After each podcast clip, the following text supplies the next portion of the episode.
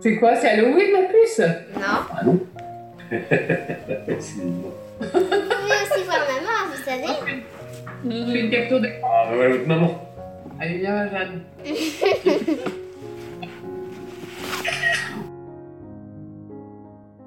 Est-ce que vous pouvez vous présenter? Je m'appelle Xavier, euh, j'ai trois charmantes filles qui m'ont donné quatre merveilleux petits-enfants, dont deux, un certain Fous et une certaine Jeanne. Bah, je m'appelle Hélène. J'ai aussi quatre petits-enfants adorables. Euh, j'ai passé toute ma vie sur des scènes de théâtre et dans des rues de théâtre, euh, faire du spectacle. Moi, le travail que j'ai fait quasiment toute ma vie, c'était dans le domaine du spectacle, euh, à la fois comme producteur de spectacle, également comme comédien, comme metteur en scène. Ça a été le groupe Démons et Merveilles, spécialisé dans le théâtre masqué et théâtre d'image. Combien de spectacles ont été annulés?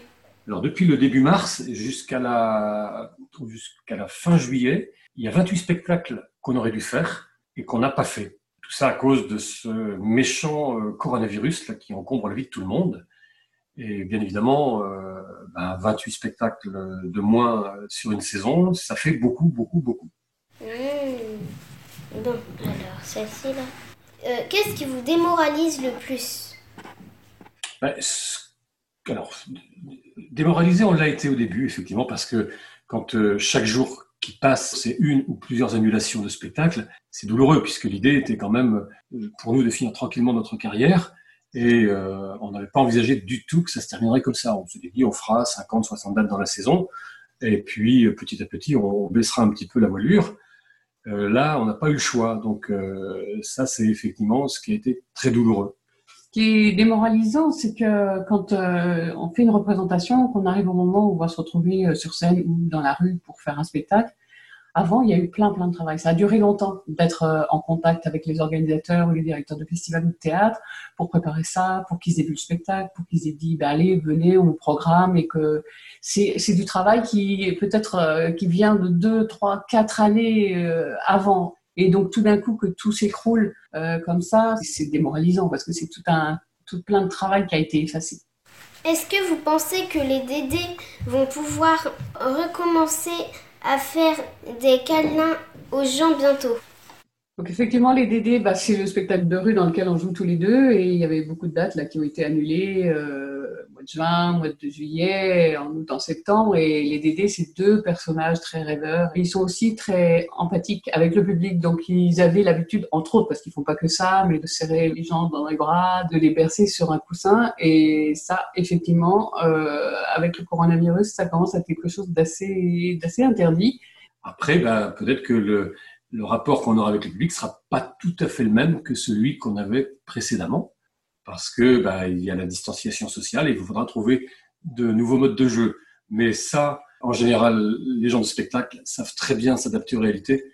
Est-ce que vous avez déjà réfléchi à quand vous recommencerez à faire des spectacles? Ben, dès que ce sera possible. Alors, euh, on espère en septembre, mais on n'en est pas sûr parce que visiblement, la possibilité de faire des spectacles, c'est peut-être pas en septembre, peut-être même pas avant la fin 2020, peut-être voire que début 2021. Donc ça, on attend. Dès que c'est possible, on repart. Est-ce que vous avez des nouvelles des comédiens qui travaillent avec vous? Alors, notre de nouvelles, ils avaient, euh, en plus de jouer avec nous, donc au mois de mai, il y avait des grosses tournées euh, qu'ils devaient faire. euh, Ils devaient jouer euh, une quinzaine de fois, une vingtaine de fois. Donc ça, c'est annulé pour eux. Et puis, ils avaient aussi leur propre spectacle qui, qui lançait cet été. Il y en a un, Tony, qui devait jouer euh, en Corée, en Israël, au Danemark. Donc, tout, tout ça est annulé pour lui. Euh, Mathieu préparait euh, une création. Toutes les répétitions ont été annulées. Donc, euh, ça veut dire que les spectacles qu'ils préparent, ils vont pas sortir et qu'ils ont euh, des, plusieurs mois euh, pour arriver euh, à, à remonter tout ça. Pour eux, ça va être très, très compliqué l'avenir. Parce qu'effectivement, le domaine de la culture est très très mal mené. Et euh, si des mesures ne sont pas prises pour le soutenir, c'est euh, clairement un cortège de malheurs qui s'annonce. Et aussi pour le public, parce que s'il n'y a plus de spectacle, s'il n'y a plus de, vie culturelle, euh, bah, il manque un aspect à la vie. En tant que comédien, on est très triste de ne pas pouvoir retourner sur scène comme tous les artistes. Mais euh, en tant que spectateur aussi, on est, on est triste de ne pas pouvoir aller dans les festivals, de ne pas pouvoir aller voir les spectacles. Moi, j'ai des beaux souvenirs avec vous, euh, notamment au, Au Grand Bornand. au festival au Bonheur des Mômes. On vous emmenait il y a, il y a deux ou trois ans. Et euh, quand on se retrouvait euh, tous ensemble, tous serrés sur une place à attendre un spectacle, et après que tout le monde rit ou s'émerveille en même temps, et ben ça c'est génial de- de- de- d'être dans ces moments de partage tous ensemble. Et, ça, ça va nous manquer.